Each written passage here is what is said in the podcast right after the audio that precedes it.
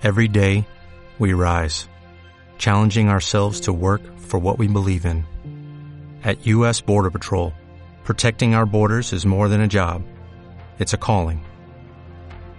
Agents answer the call, working together to keep our country and communities safe.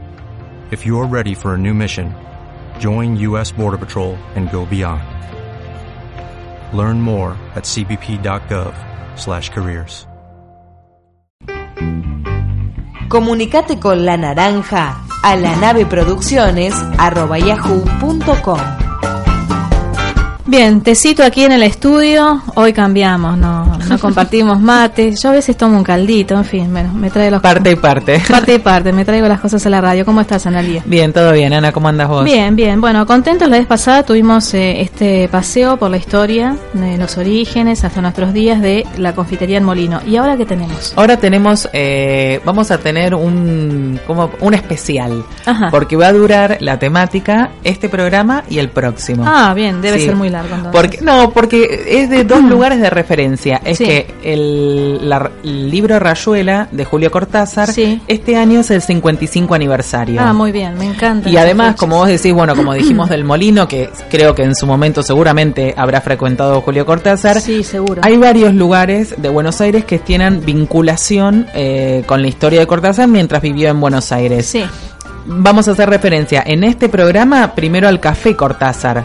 El Café Cortázar está en la calle Cabrera y Medrano. Si bien no es, digamos, un café que haya ido Cortázar, porque la inauguración Sí, sí. recién fue en el 2015, Claro, más. eh, el el eslogan es un café al que podría haber entrado Julio Cortázar. Ah, muy bien, ¿eh? Está muy bien, bien. cancherísimo. Sí. Sí, la verdad que es un espacio literario y un refugio también musical muy interesante.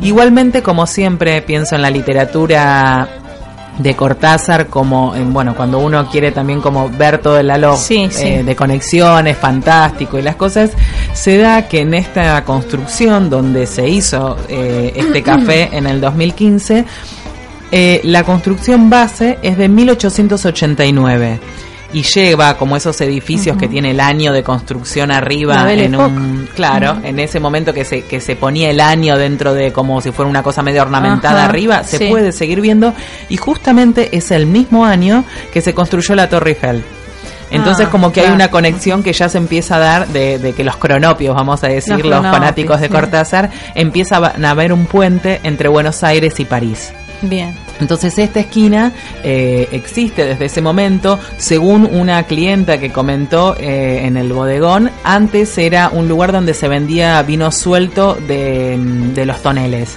en ese sí, momento me acuerdo. fue pasando por distintas situaciones hasta que en 2015 se convierte en Café Cortázar. Obviamente que se suma, como decíamos antes, a los caferes notables de Buenos Aires. Sí, Y en este caso rinde homenaje al escritor de Rayuela.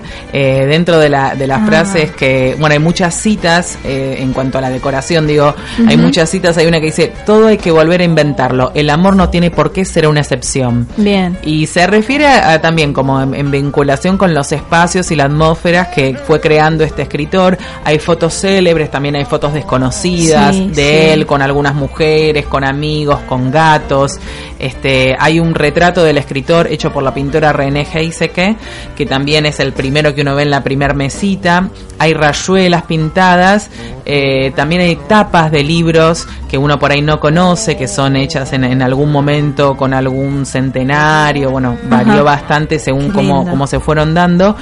Eh, bueno, y lo más, bueno, lo que por ahí es el, el dato importante, que hay dos murales muy, muy alegóricos, digamos, al pintor y a todo el recorrido de Ricardo Villar. Uno está en planta baja y el otro en el primer piso. Eh, en ese caso homenaje a Charlie Parker. Ah, eh, pensé que, era Cortázar mismo. No, Ah, hay algunas que son, o sea, como es como un collage lo que hizo Villar, Claro. Hay partes que eh, también hay personajes de o situaciones o, o Claro, porque él, él amaba el jazz. Él amaba el claro. jazz y crea este personaje que es Charlie Charlie, Parker, que es en función a Johnny sí. Parker, que es el saxofonista. Ah, También hay máquinas de escribir, imágenes de los cuentos, bueno, ciertas cosas. Eh, cuando uno, bueno, eh, averigua sobre el lugar, Romina Metti, que es responsable de la comunicación del café, dice que en la decoración se definió como también eh, no poner solamente lo clásico como uno conoce, que es la foto de Sara Facio, que está y que ah, es espectacular, sino que también buscan eh, cosas que quizás registros fotográficos y algunas cosas que no se hayan mostrado. Y también cosas que se hicieron en particular para este café, como los murales y como vamos a ver otra serie de objetos. Otra cosa muy, muy importante para destacar que yo estuve observando justamente cuando pasé un día es una biblioteca que está bien al final que es de uso público, digamos. Uno se sienta a tomar un café y puede hacer uso del material. Bien. Está interesante saber que reúne no solamente las ediciones y todos los libros de Cortázar, algunos que son inconseguibles, vamos a decir, sino también artículos y materiales de estudio sobre la obra en distintos idiomas, mucho ah, aportados por investigadores, ediciones raras, tapas inéditas, todo eso está en la biblioteca. También hay unos guantes de boxeo, como decíamos, además del jazz, también tenía este gusto y fascinación ah, por el deporte, así que también hay cosas alegóricas como los bidones y todo ese tipo de cosas. Eh, y bueno, uno puede tomarse un café y agarrar un libro de la biblioteca sin, sin ningún problema.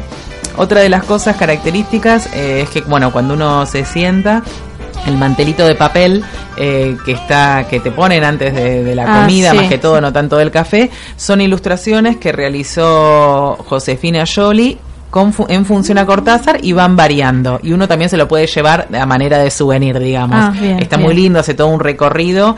Y también los nombres de los, eh, de los platos eh, tienen que ver ah, con la obra de Cortázar. Por ejemplo, Olivete Letera, este es un desayuno, bueno, se, se van viendo. Igualmente el menú en cuanto a comida también vamos a decir, este, la verdad que es bastante variado, hay picadas, se da mucho lo del vermú, hay sándwiches, ah, cerveza artesanal, también hay pasto, eh, platos calientes como eh, pastas, locro, guisos, todo eso está. Y todos con nombres eh, referentes a Cortázar. El menú ah, es con tapita roja, bien así de época, y están todos eh, las ensaladas y todo llamado con los personajes o situaciones de distintos libros.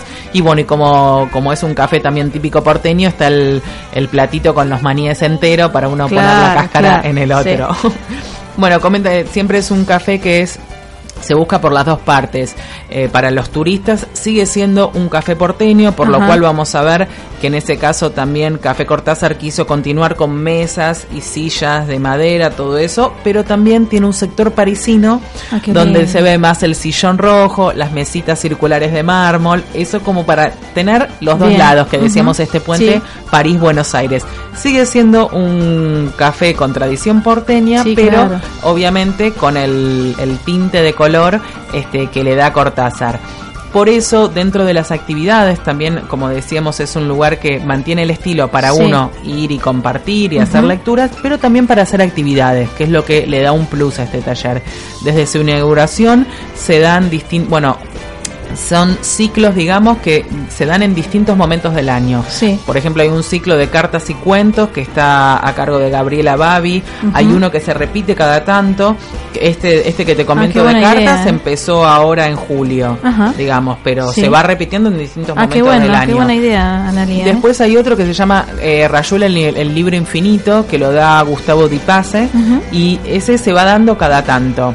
O sea, es como para tenerlos en cuenta. También si uno sigue este al café por internet, por Facebook, tienen una, fanpage va viendo distintos eventos. Hay también para organizar cosas o charlas o compartir, como decíamos la otra vez de los cafés para hacer. Vamos tiene un reservado arriba que es una mesa bastante grande donde se dan los talleres, pero también si uno quiere hacer una reunión o un debate sobre alguna cosa, que uno usa un café como lugar intermedio, tiene como un reservado que queda en el primer piso, que es más a media luz y está separado. Bien. El mostrador es muy característico eh, entre café y pulpería, con la barra así, la caja registradora.